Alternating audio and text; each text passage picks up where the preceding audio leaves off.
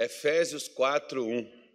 Rogo-vos, pois eu, preso do Senhor, que andeis como é digno da vocação com que fostes chamados. Então, nós começamos e falamos sobre a questão da vocação. E vamos continuar aqui, por exemplo, nesse próprio capítulo 4, que Deus, o chamado que Ele tem para mim, que Ele tem para você, que Ele tem para qualquer ser humano, o chamado dele é para nós andarmos, não é só para nós sabermos o que, que é que devemos fazer.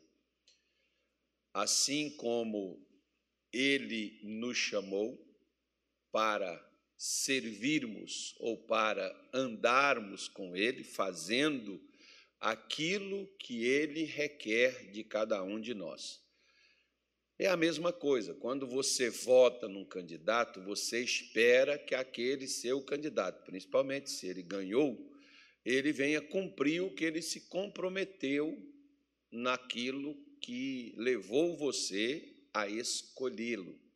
Da mesma forma, a palavra vocação, ela significa também eleição. Deus nos escolheu. Estávamos, estavam sendo feita uma, uma votação e ele votou em nós.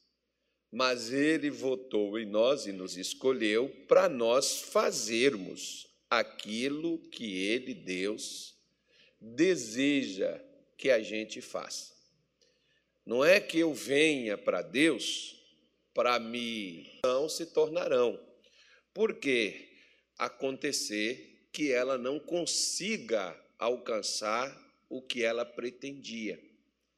Que é hoje, às vezes, o que está acontecendo com muita gente, com aquelas pessoas que dizem assim: hoje eu não frequento igreja nenhuma, porque a pessoa começa a frequentar um ministério, aí depois ela se desgosta, aí ela não quer mais continuar ali naquele local, ela pega e vai para um outro ministério, vai para o outro, outro, outro, outro, outro, chega daqui a pouco, como uma, uma vez uma, uma senhora lá em Belém do Pará, ela chegou comigo e ela disse: Olha, pastor, vim dizer para o senhor que eu fiquei aqui esses cinco anos aqui na igreja, para mim foi muito bom? Aprendi muita coisa, mas eu estou saindo, estou indo para a igreja X. Eu, como eu sabia a história dela, né, eu fui disse para ela, falei assim, irmã, tenha cuidado, porque senão daqui a pouco pode ser que a senhora não vai ter mais ministério para a senhora frequentar. Porque a senhora está indo a senhora já veio de tal lugar, passou para tal lugar, de tal lugar senhora passou para tal lugar, de tal lugar senhora passou para tal lugar, já estava, acho que a nossa era a sexta ou a sétima igreja dela. Né? Daqui a pouco, pode ser que a senhora não tenha mais ministério disponível para a senhora participar. Ela falou: ah, o senhor está dizendo que eu, eu vou me desviar só porque eu estou saindo da igreja? Eu falei: não, não estou falando isso com a senhora. Eu estou falando com a senhora porque quando a senhora chegou aqui, a senhora disse que o motivo da senhora vir para cá é porque a senhora tinha encontrado a verdade, encontrado o caminho. Aquela história que todo homem, né, ou toda mulher, quando encontra o, o namorado, diz que há a paixão da vida que nunca teve uma pessoa igual àquela. Né? O homem encontrou, a, a, a, largou a esposa, fiel, 30 anos de casamento, encontrou um amante e faz juras de amor que daqui a pouco ele está largando ela e às vezes voltando até para a mulher que ele abandonou. A gente vê essas histórias, né? Eu fui e disse: a senhora disse que a senhora havia, o motivo da senhora ter saído do ministério que a senhora estava, é que a senhora veio aqui e aqui a senhora encontrou a verdade. Agora deixou de ser verdade? Agora aqui, senhora, não tem mais verdade? É porque a igreja muda, né, pastor? Ou seja, tá, a, a gente mudou. E se for ela que estiver mudando e não está percebendo? Né? Então, muitas pessoas elas vão fazendo esse tipo de, de situações porque elas querem achar um local que não é um local que venha caber elas ali é o local que elas querem. para serem ali adestradas de acordo com as suas normas. Se eu pegar um cachorro, me perdoa a expressão da a comparação, mas se eu pegar um cachorro para e dar um adestrador e dizer para ele como é que eu quero que ele adestre o cachorro, ele vai dizer assim para mim: faça você. Ele vai usar os métodos dele, ele não vai usar os meus. É a mesma coisa. Eu não vim para a igreja para usar os meus métodos, mas para usar os métodos de Deus. Então, o que, o que, eu preciso perceber? Eu preciso perceber o seguinte: a minha igreja é bíblica, o ministério do qual eu participo é bíblico. Porque o que é uma igreja bíblica? Uma igreja bíblica é aonde a palavra de Deus direciona, aonde a palavra de Deus é ensinada, mostrada tal qual como ela é. Isso é um ministério bíblico. Muita gente, por exemplo, imagina que um ministério de, de, de, de, de Deus ou algo semelhante a Deus é onde acontece milagre. Nem sempre, filho. Nem sempre, não vai por essa ordem, não, que você vai quebrar a cara. Tem gente que às vezes imagina que uma igreja de Deus é aquela igreja que não cabe mais ninguém, que está lotada. Nem sempre, irmão. Nem sempre. Às vezes tem igreja vazia por aí que é mais de Deus do que muitas que estão que não cabe mais ninguém. Por quê? Pega a sua Bíblia e leia que você vai ver, você vai se surpreender. Jesus disse, por exemplo, que o caminho que conduz à vida é estreito, a porta é estreita, mas o que conduz à perdição ao mundo é largo e espaçoso. Então você vai encontrar facilidade. Então aquela senhora, ela anteriormente ela disse assim: Eu encontrei a verdade. Ué, por que, que ela não anda nela, se ela encontrou? Ela ficou lá dentro cinco anos ouvindo verdades, agora não são mais verdades. Né? Então, ou seja, eu não quero andar nisso. Eu não quero, eu não quero ser formatado, né? Eu não quero ser dessa forma. Eu, eu não quero me anular. Eu não quero me renunciar. Eu não quero morrer.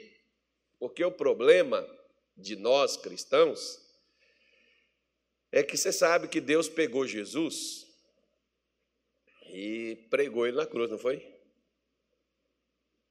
Você viu quem tirou ele de lá? Ele não desceu sozinho, não. Pegaram ele e enterraram. Três dias depois, o Espírito Santo veio e levantou ele, que é para até Jesus saber, né? Quem é que é quem que manda na coisa. Claro que Jesus sabia disso, mas às vezes eu e você nós não sabemos dessas coisas. Então, da mesma forma que Deus pregou Jesus na cruz, é a mesma coisa que Ele tem que fazer comigo, com você, irmão. A gente precisa morrer. Morrer para quê? Morrer para as nossas vontades. Você lembra que lá no Getsemane, que eu considero como a maior tentação de Jesus, a oração dele foi: Pai, se for possível, parte de mim esse caso, todavia não seja como eu quero, mas como tu.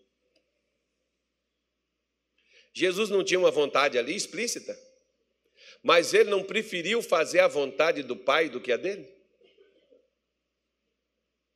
Então Deus me chamou para quê? Para me andar não é só para que eu esteja numa igreja, mas para que eu possa andar do modo o qual ele traçou e escolheu para a gente andar. A gente pega, por exemplo, a Bíblia diz assim: andou Enoque com Deus. Aí vem uma pergunta: o que, que é andar com Deus? A Bíblia diz que Enoque já não era mais ele, mas Deus o tomou para si. Então, o que, que é esse andar do modo da nossa vocação em que nós fomos chamados? Nós somos chamados com um propósito, nós somos chamados com um, um plano, há um projeto feito para a gente ser encaixado nele.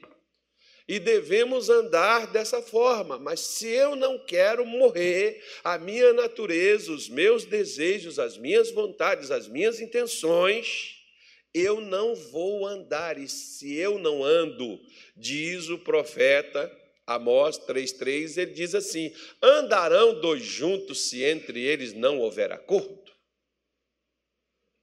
Né? É interessante, porque eu quero que Deus concorde comigo. O problema vem quando eu tenho que concordar com Ele. Quando eu preciso que Ele faça as coisas da minha maneira e do meu jeito. E se ele não fizer, não vou ser mais crente, não vou mais seguir, não vou mais fazer, não vou mais andar. Por quê? Porque ele não está fazendo da minha maneira, da minha forma. Aí a gente pega Jeremias 18 e Deus manda Jeremias ir lá ver o oleiro fazendo o vaso e o vaso não ficou do jeito que ele queria, ele quebrou o vaso e fez de novo. Ele diz: Não poderia eu fazer isso com Israel?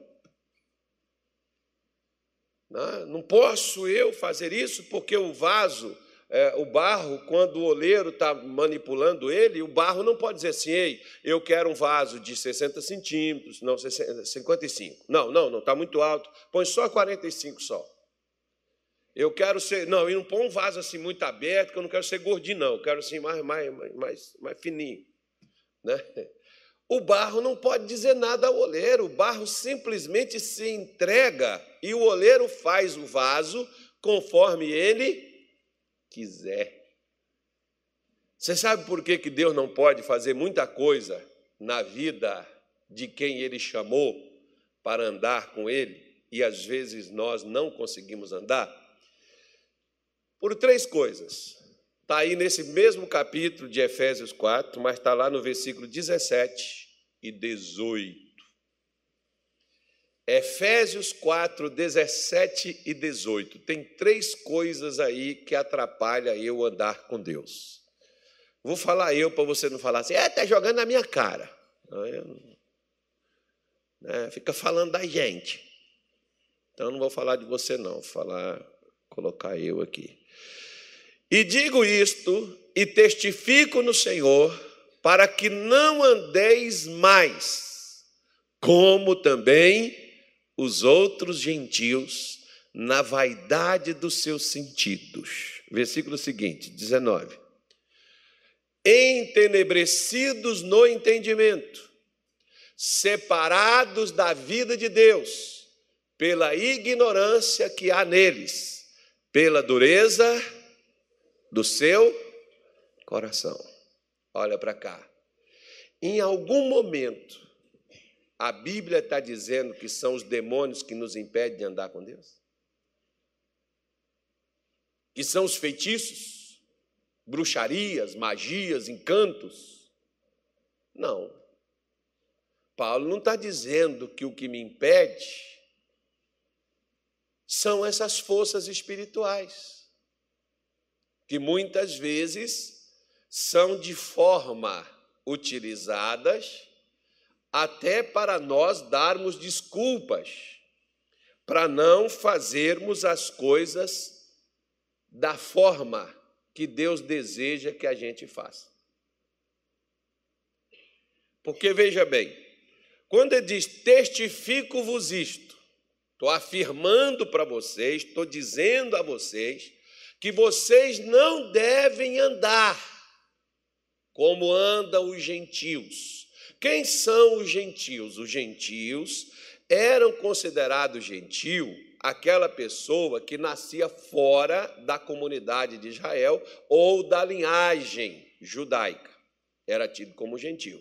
Aqui no Brasil, por exemplo, nós temos muitos judeus por descendência, não porque nasceram em Israel, mas porque eles são filhos, principalmente, né? Tem, a mãe tem que ser judia, né? no caso deles lá a, a mãe, pelo menos, da, da, da, criança tem que ser judia. Se, é, se a mãe é judia, é judeu, camarada pertence àquela comunidade. Então, são, seriam esses que são nascidos fora da, da, da promessa que foi dada para exclusivamente Israel, para, para dado em Abraão, ratificado em Isaac e também Jacó. Só que nas mesmas promessas que Deus também deu para eles, em particular, Deus também abriu para as outras nações. Só que isso, eles, principalmente os mais radicais, eles não reconhecem que Deus abriu para as nações, são somente eles. Então, eles se tornam judeus pela questão da descendência de Abraão. Mas, você pega, por exemplo, depois na sua casa, o capítulo 8, 9 e 10 do Evangelho de João na sua casa, leia devagar, com muita calma. Ele vai, apesar de vocês terem andado como andam os gentios, o povo sem Deus, o povo sem disciplina, o povo sem direção, o povo, digamos assim, o povo sem Bíblia. Vocês andaram, agora não ande assim mais não. Vocês não podem andar mais dessa forma.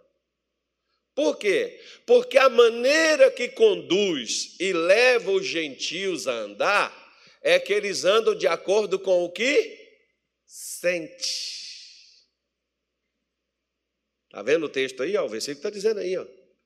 Na vaidade dos seus sentidos. Vaidade é aquilo que é inútil. Tem coisa, por exemplo, que eu e você sentimos e que não leva a gente a nada a não ser o desespero. Mas é um sentimento que você tem. Quantas pessoas, por exemplo, vivem ansiosas, preocupadas, adquirem para si o que? Doenças, nervosismo, chateação, indignação, revolta. Né? É o que a pessoa consegue trazer para si. Mas dentre essas pessoas aí, né, quando tem, por exemplo, muita gente que anda com raiva, chateada, é chateado com a mãe, chateado com o pai. Inclusive, tem gente na igreja que não frequenta mais o culto porque está chateado com quem? Com o pastor. Não, o que é mais impressionante é que essa pessoa pensa que se ela morrer assim, ela está no céu.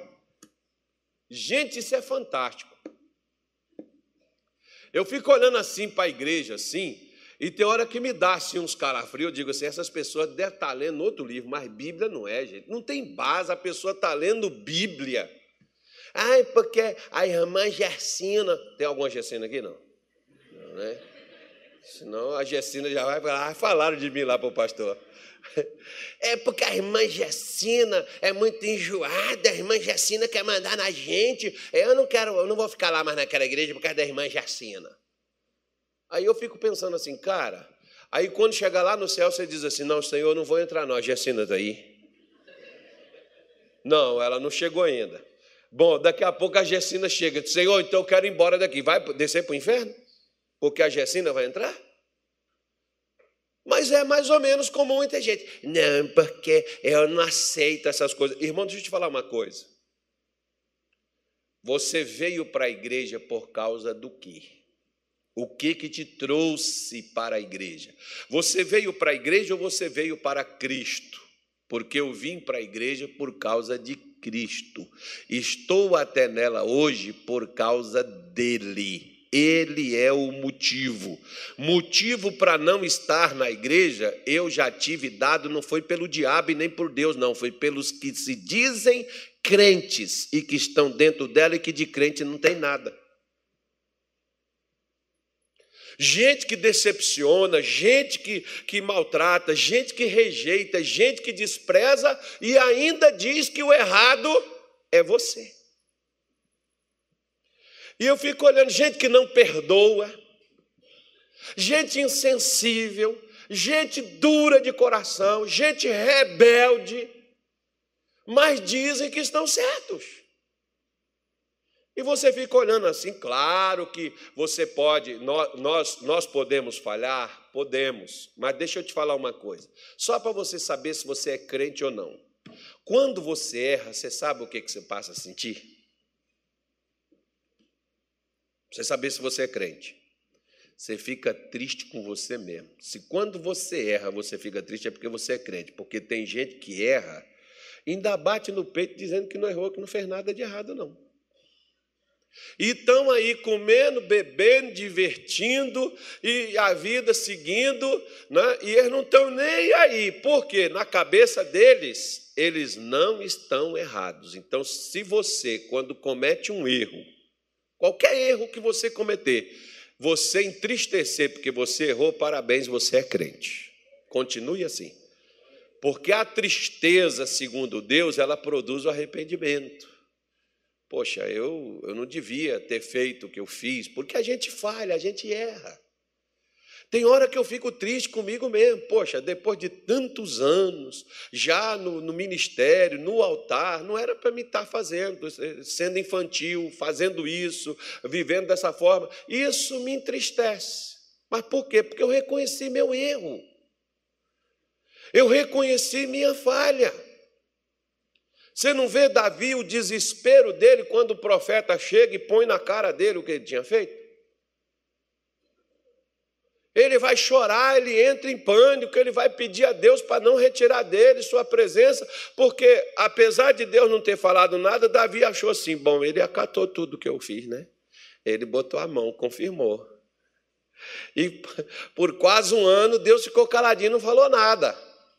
Quando Deus chega e fala, Davi entra em pânico com aquela, com aquela situação, porque não queria perder o reino, não porque ele ia perder a vida, não porque ele iria morrer, mas queria perder uma coisa: a presença de Deus sairia dele. O medo de Davi não era perder a coroa, ele até perdeu ela. Ele até saiu, deixou o trono, saiu do palácio, foi para o deserto foi sustentado por fazendeiros. Aliás, não é de agora que fazendeiro sustenta as coisas, né, irmão? Mas, mas deixa para lá. Vida que segue. Esquece o negócio que eu já falei que não vou tocar nisso. Então, aqui na Bíblia. Aqui. Então, ele mostra isso claramente para nós. Olha, não ande. Era normal vocês, a forma como vocês andavam, pelo que vocês sentiam. Você sabe, por exemplo, que onde a serpente, o dragão, Satanás, conseguiu mexer em Eva, foi nos seus sentidos. Porque quando ele mostrou o fruto para Eva, Eva viu que o fruto era bom. Interessante, porque quando Deus mostrou o fruto, Eva não teve vontade de comer.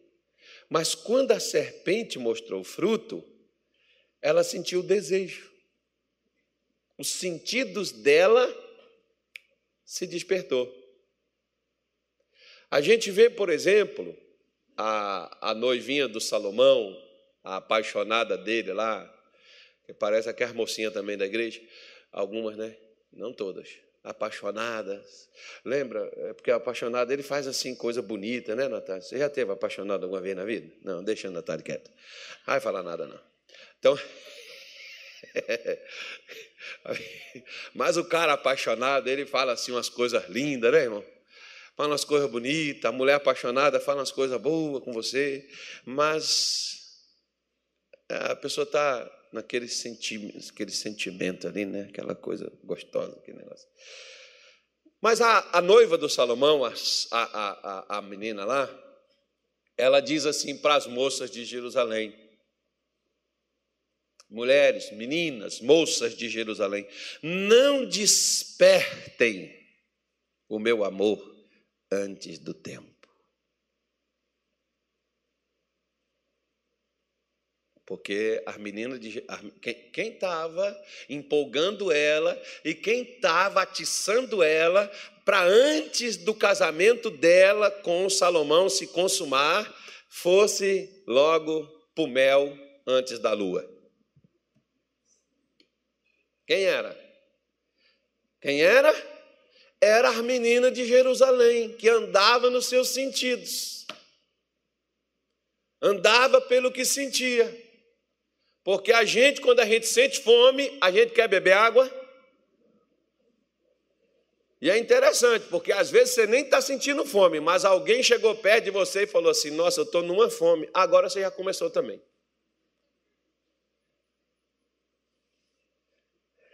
Você nem estava lembrando de, de comida, mas alguém despertou você, agora você também começou a sentir a vontade de comer. É a mesma coisa. Tem alguém assim, né? alguém chega, não, estou tá, sentindo um cheiro assim, né? um cheiro gostoso, um cheiro. Você está sentindo? O outro diz, não, não estou sentindo nada, não. Mas ele começa. Daqui a pouco, nossa, é verdade. É o meu perfume que eu estou usando, ganhei de presente. Ó. Esse é o perfume. Né? Você está usando, alguém está usando aqui, mas quem é que está usando isso? Até que a pessoa descubra quem é que está com aquele cheiro. É a mesma coisa quando é um odor.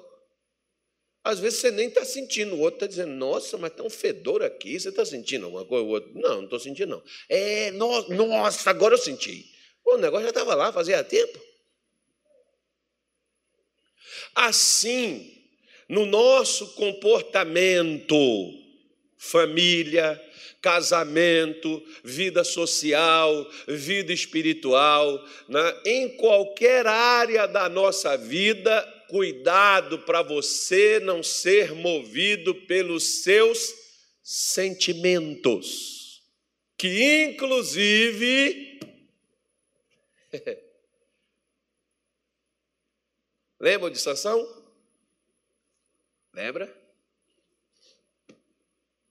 Forte. Não teve um homem na natureza forte como Sansão.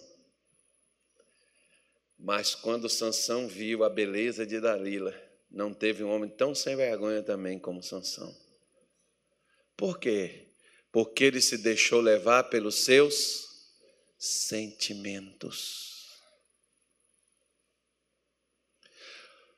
As pessoas que andam pelo que sente são as pessoas que não têm regra de fé, são pessoas que não têm regra de vida, são as pessoas que apenas querem satisfazer os desejos de seu coração, como por exemplo, o Salmo 81, o versículo de número 10, Deus começa dizendo para Israel: Eu sou o Senhor que te tirei da terra do Egito, abre bem a tua boca e a encherei, vou dar a vocês o que, é que você precisa, fala comigo. Mas Israel não quis dizer, Israel não quis depender de Deus, pelo contrário, olha o que, eles fizeram aí, ó, versículo 11. Mas o meu povo não quis ouvir o quê? a minha voz. Israel não me quis. Não é porque Deus não tenha falado, não é porque Deus não tenha dito, não é porque Deus não estivesse ali se oferecendo a eles. Mas vamos lá, versículo 12, diz assim, ó: "Pelo que os entreguei". O que que Deus os entregou? Aos desejos do seu coração e andaram segundo seus próprios conselhos. Irmão, não faça Deus desistir de você. Não, Deus me ama, Deus nunca vai me deixar. Tá bom, leia a sua Bíblia direitinho, porque Jesus disse assim: Estarei convosco todos os dias até a consumação dos séculos. Ele não falou isso? Falou. Mas você viu o que ele disse antes? Ensinando-os a guardar todas as coisas que eu vos tenho dito. Espera aí. Se eu não guardar o que ele me falou, ele não está comigo nem aqui, nem na China, nem em lugar nenhum e não estará nem um dia, quanto mais todos. Por quê? Porque ele me chamou para sair dos meus sentimentos e passar a andar, como disse Paulo, nós não andamos por vistas, porque é sentimento, nós andamos por fé. Deus passou a chamar a nós para andarmos por fé. Quando Pedro estava andando sobre as águas, olhando para Jesus, forte sobre as ondas altas, sobre o mar agitado. Quando Pedro olhou para o vento, para as ondas altas, ele teve o quê? Medo. O que que medo faz parte? Faz parte da fé ou do pagai do periquito? Você E se você está andando pelo que você sente, você está andando como gentios. As pessoas sem Deus andam. Elas andam apavoradas. Elas andam com medo, elas andam né, sem expectativa, elas andam sem esperança, elas andam como se não tivesse um futuro, elas andam como se Deus não existisse. Preste atenção numa coisa. Você sabe por que, que Deus levou Abraão? Deus disse que a terra mandava o quê? Hã? Leite e mel, né? Você sabia que a única água que tem lá em Israel é só o Jordão? Para eles, por exemplo, terem água, eles tinham que contar mais com uma coisa. Sabe qual era? Hã? Você vai me dizer assim: a chuva. Não. Quem é que dava a chuva? Deus disse assim: darei chuva no seu tempo. O que é que Deus, quando. Não, porque você pega, por exemplo, o Brasil para Israel. Meu irmão, nós temos muito maior riqueza. não sei por que, que nós somos um país tão desgraçado, tão miserável. Né? Não, é que, não é porque Deus não, não, não tem abençoado a nação. Esse negócio tem ouro, esse negócio tem madeira, esse negócio tem tudo, mas roubam essa coisa que desde quando que diz que descobriu que já tinha índio aqui, já tinha tudo, descobriu, foi nada. E se o Brasil tem dono, são os índios. Ele já estava aqui. Não é o que a história diz para você? Pois é. Mas você quer acreditar que foi o Cabral, foi não sei quem que descobriu. Né, irmão? Então já tinha galera aí, não descobriram nada, vieram para cá e tomaram posse. E saquearam o negócio, e até hoje saqueia a coisa. Israel é um país pequenininho do tamanho de um ovo. E o negócio é mais próspero do que nós e vive uma coisa lá sensacional. Mas por, um, por, um, por uma coisa simples, sabe por quê? Lá ou eles dependem de Deus e confiam em Deus, ou então estão lascados. Isso desde lá do começo. Agora, na, na Israel moderna, sabe o que, que eles fizeram? Enregou tudo como as outras nações o faz. Mas os do passado não enregou nada porque eles contavam com a fidelidade divina para eles poderem viver e depender daqui dali. Ou seja, por que, que Deus deu eles aquele pedaço de terra deserto, cheio de pedra, cheio de coisa, mas produz e, e, e, e dá para aquele povo viver? Por que, que Deus fez isso? Porque Deus queria que aquele povo dependesse dele.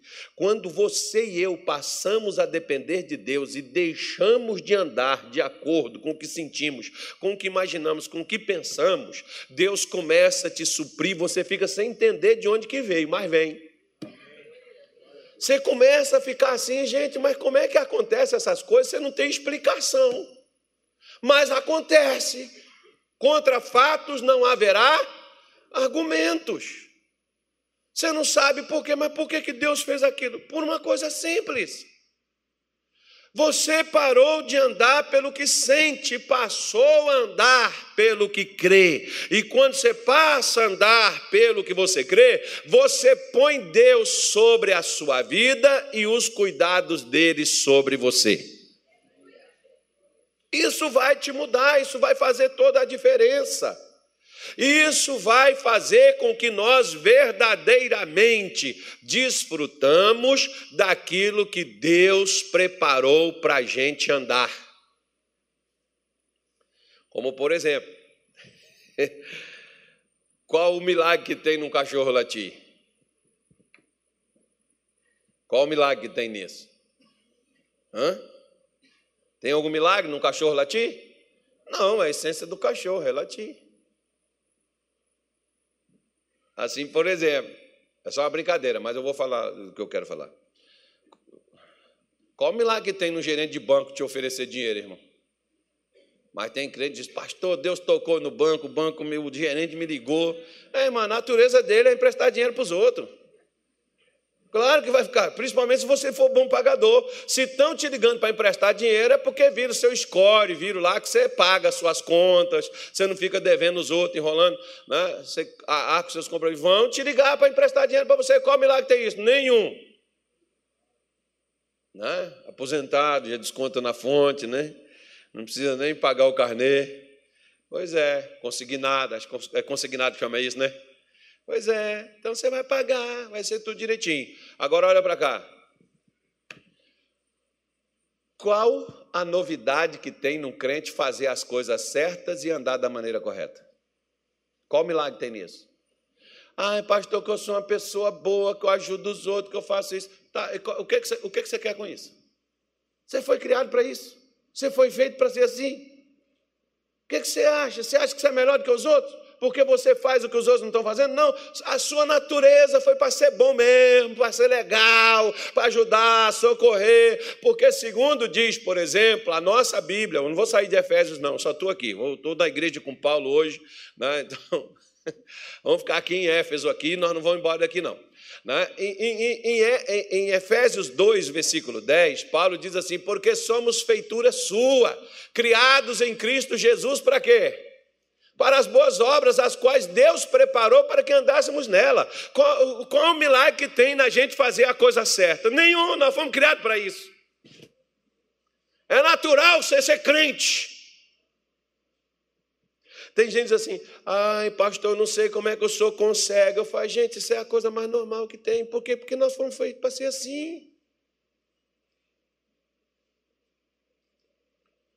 Como eu te disse, você vê um cachorro latindo, você diz, oh, que milagre, nossa, que coisa extraordinária. Não, a mesma coisa, você está fazendo algo bom, você está fazendo coisas boas, você foi preparado para ser isso, irmão. Você não precisa ficar, não, porque eu sou um cara bom, porque eu ajudo a igreja, porque eu ajudo as pessoas, porque eu oro pelos outros, porque Deus me usa para curar. Tá, você queria que eu fosse o capeta que usasse você, para você manifestar com os bichos, um negócio, é assim que você queria? Isso é normal, gente. As pessoas dizem assim, ai, que aquele pregador, aquele homem é tão usado por Deus, é a coisa mais natural que tem. Se ele está nas mãos de Deus, ele é de Deus, é a coisa mais normal ele ser usado por Deus. Ele deveria ser usado por quem? Me diz. E eu chego assim, não, porque olha pessoal, vocês sabem que igual eu vocês não vão ter, porque eu sou o cara, né? eu me esforço, eu luto, eu me consagro, eu busco a Deus. Irmão, peraí, peraí, peraí, peraí, peraí, peraí, peraí. Eu fui chamado para quê? Eu fui chamado para ser isso. É mais natural que tem. Oh, mas nós, nós queremos enfeitar o negócio, né? Não, meu filho, você foi chamado para andar dessa maneira, para andar dessa forma, para ser desse jeito. Só que, ao invés de nós andarmos pela fé, de nós andarmos da maneira que Deus nos preparou para a gente andar, para a gente fazer, para a gente viver, para a gente falar, para a gente ser, nós preferimos, dentro da igreja de Deus, andar da maneira que a gente sente. Aí as pessoas olham e dizem assim: Ô pastor, um crente pode fazer isso? Um crente pode fazer aquilo? Um crente pode ser assim? Não, não pode. Pois é, minha mãe está aqui na sua igreja, meu pai está aqui, meu marido está aqui, e ele não muda. Mas por quê? Porque ele não anda para o que ele foi chamado para andar ele anda pelo que sente. Embora está na igreja, pode ser um pregador, pode ser um pastor, pode ser um cantor, mas não anda pelo que ouve de Deus, anda pelo que sente.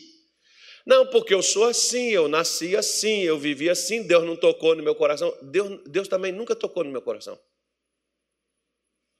Eu nunca senti Deus tocar meu coração. Mas eu já sentei várias vezes e até hoje eu ainda sento, né? até hoje eu escuto mensagens, pregações que mudam minha maneira de sentir, minha maneira de imaginar, minha maneira de pensar. Muda tudo quando eu ouço o que Deus está me dizendo.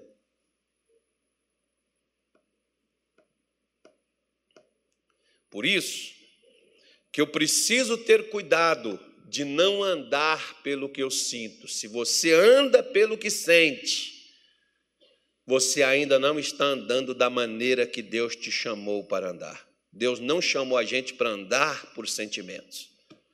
Deus não me chamou para andar chateado, com raiva, triste, aborrecido, pelo contrário. Né? Nós vemos, por exemplo, o apóstolo Tiago dizer assim: como, como, quer ver? Ó, ó, Tiago, Tiago 5, versículo 13. Tiago diz assim: 5,13, lá no, na sua, sua, única carta que tem. Está alguém entre vós aflito, você está preocupado, o que, é que você tem que fazer? Compra uma picanha. Eu já falei com você, mas. Vocês não me escutam. Compra um negócio lá, você não, eu gosto de linguiça, então compra linguiça. Não, pastor, eu gosto é de pão com manteiga, então compra pão com manteiga. O problema é seu. Agora estão falando que margarina está melhor do que a manteiga, viu? Ontem eu vi um médico já, os caras já não sabem o que, que ele diz para você, você já não sabe mais o que, que você come. Mas diz assim: está alguém entre vós aflito? O que, que ele mandou fazer? Você está preocupado? O que, que ele mandou você fazer? Ore. Deus, eu estou ficando perturbado, esse negócio não pode me perturbar. Senhor, me ajuda a assumir o controle aqui do que eu estou sentindo aqui, que está uma, uma aflição, está aqui um negócio aqui, uns calafrio, um negócio esquisito. Senhor, me dá força aqui agora. Então o que, que você faz? Você está chutando a preocupação para longe. Ai, pastor, é que, é, sabe, eu estou tão perturbado. Então vai orar, não é pedir oração, não, é você orar. Porque quando você está doente, sua mãe pode ir consultar por você? Tomar o remédio por você? Quando você está doente, sua mãe te leva. Vai até contigo, ainda chega lá e ainda descasca a gente, né? Doutor, porque está fazendo isso, porque está fazendo assado. Aí eu aproveito, né, irmão? É, quando eu vou de consulta, minha mulher diz, eu vou contigo. Não, fica do lado de fora.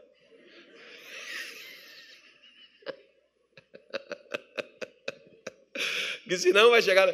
Quando os médicos falar assim, olha, porque você tem que parar de comer isso. Eu, eu falei, eu disse para ele, mas ele não me escuta.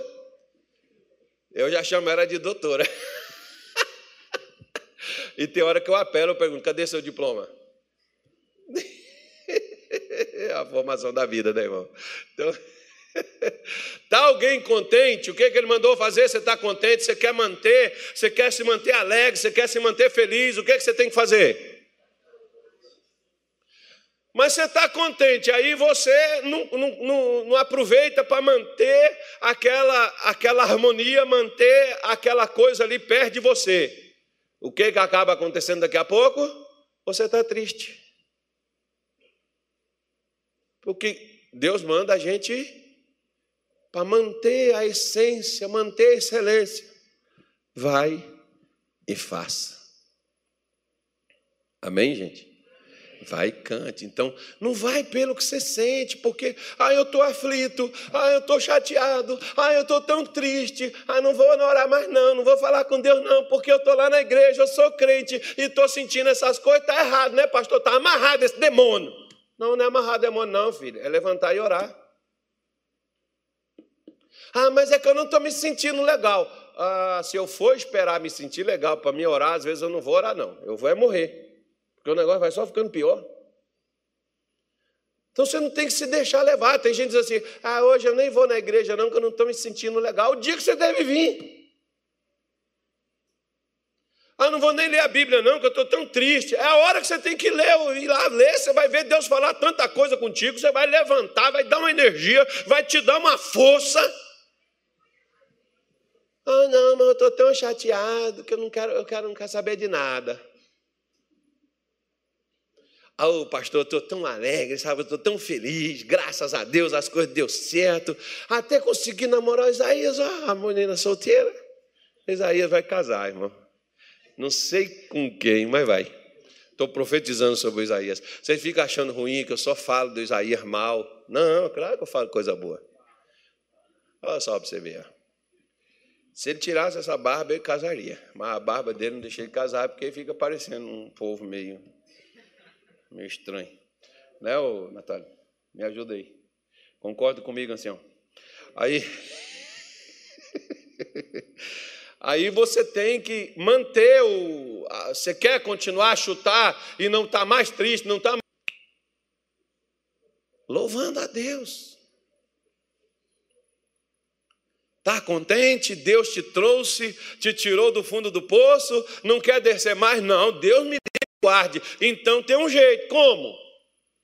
Meu filho, Escuta quantas vezes for, a gente não consegue nem sair daquela, daquela situação de angústia, de frustração, de decepção que a pessoa sente. Por quê? Porque a pessoa não, quando está contente, igual por exemplo, quer ver? Você sai daqui da igreja, o louvor hoje, não, como eu cantei bonito para Deus. Você pode ter até uma voz feia, mas o bonito não é a voz, né, irmão? O bonito é como você fez. Eu, por exemplo, não me interesso se você acha minha voz legal ou não. Não, não meu negócio é cantar para Deus e cantar da, da, minha alma, do meu coração e, e, expressar o que eu sinto, porque Deus procura não é as palavras da boca, mas as palavras do coração. Eu não posso honrar Deus só com os meus lábios, eu tenho que honrar Ele com o meu coração. Resultado, o que, que acontece? Você sai radiante Antes de você chegar em casa, já acontece alguma coisa para apagar a sua alegria. Uma mensagem que você recebe, alguma coisa que acontece, e você diz, puxa vida, eu saí de lá tão feliz. É, e por que você não mantém? Porque o diabo te tirou aqui ó, do lugar onde você estava. Ele já aprendeu a mexer com seus sentimentos. Então, de acordo com a música, você dança. Por exemplo, vamos de acordo com a música. Você está num ambiente aí, teve um dia, por exemplo, que eu estava num restaurante com a minha mulher, aí o rapaz me reconheceu, ah, eu sou o pastor da Igreja da Graça, né? Foi aqui em Cuiabá mesmo. Eu falei, sim, sou eu, estou lá, sou um deles. Ele foi e falou assim, ah, pastor, o senhor quer sentar mais para ali? Porque essa caixa aqui está muito em cima aqui, essas músicas aqui que passam aqui, acho que o senhor. Eu falei, cara, foi de Deus, você foi enviado de Deus para me tirar daqui de perto desse barulho. Mas tem outra mesa? Tem, vou levar o senhor para ali, para bem longe dessas caixas aí. Né? E aí o senhor não fica aí tendo que nessa sofrência ficar escutando essas coisas aí que o senhor não curte. Aí. aí ele saiu de lá e daqui a pouco começaram até a intercalar, né? Colocavam uma música evangélica, aí botava outra música lá. Quando a gente estava lá na música evangélica, a gente entrava no negócio e começava. Quando começava o outro, a gente parava, né? Porque o ambiente já mudou na hora, né, irmão? Você sente. Aí, quando foi no final, ele falou assim: Ó, oh, pastor, eles cobram o cover aqui, mas como o senhor não curte a música, eu pedi o gerente para poder tirar, o senhor não vai pagar. Eu falei assim: não precisou nem eu criar confusão. Porque um dia eu fui no restaurante, chega lá, só tinha eu e a minha mulher. Nós fomos, chegamos cedo. Nós, não foi aqui não, tá, irmão? Já foi lá em Belém. Aí nós chegamos lá, só tinha eu e ela, e o camarada começou a cantar aquela música doida lá. Eu falei, cara, eu vou ter que pagar aqui. Ele falou, vai. Eu falei assim, então diz a ele que não, não, não toque nada e eu vou pagar meia hora, que é o tempo aqui para mim comer, e eu pago. Ele não precisa cantar nada, não. Vai lá, avisa ele lá. E paguei. Paguei para não ouvir.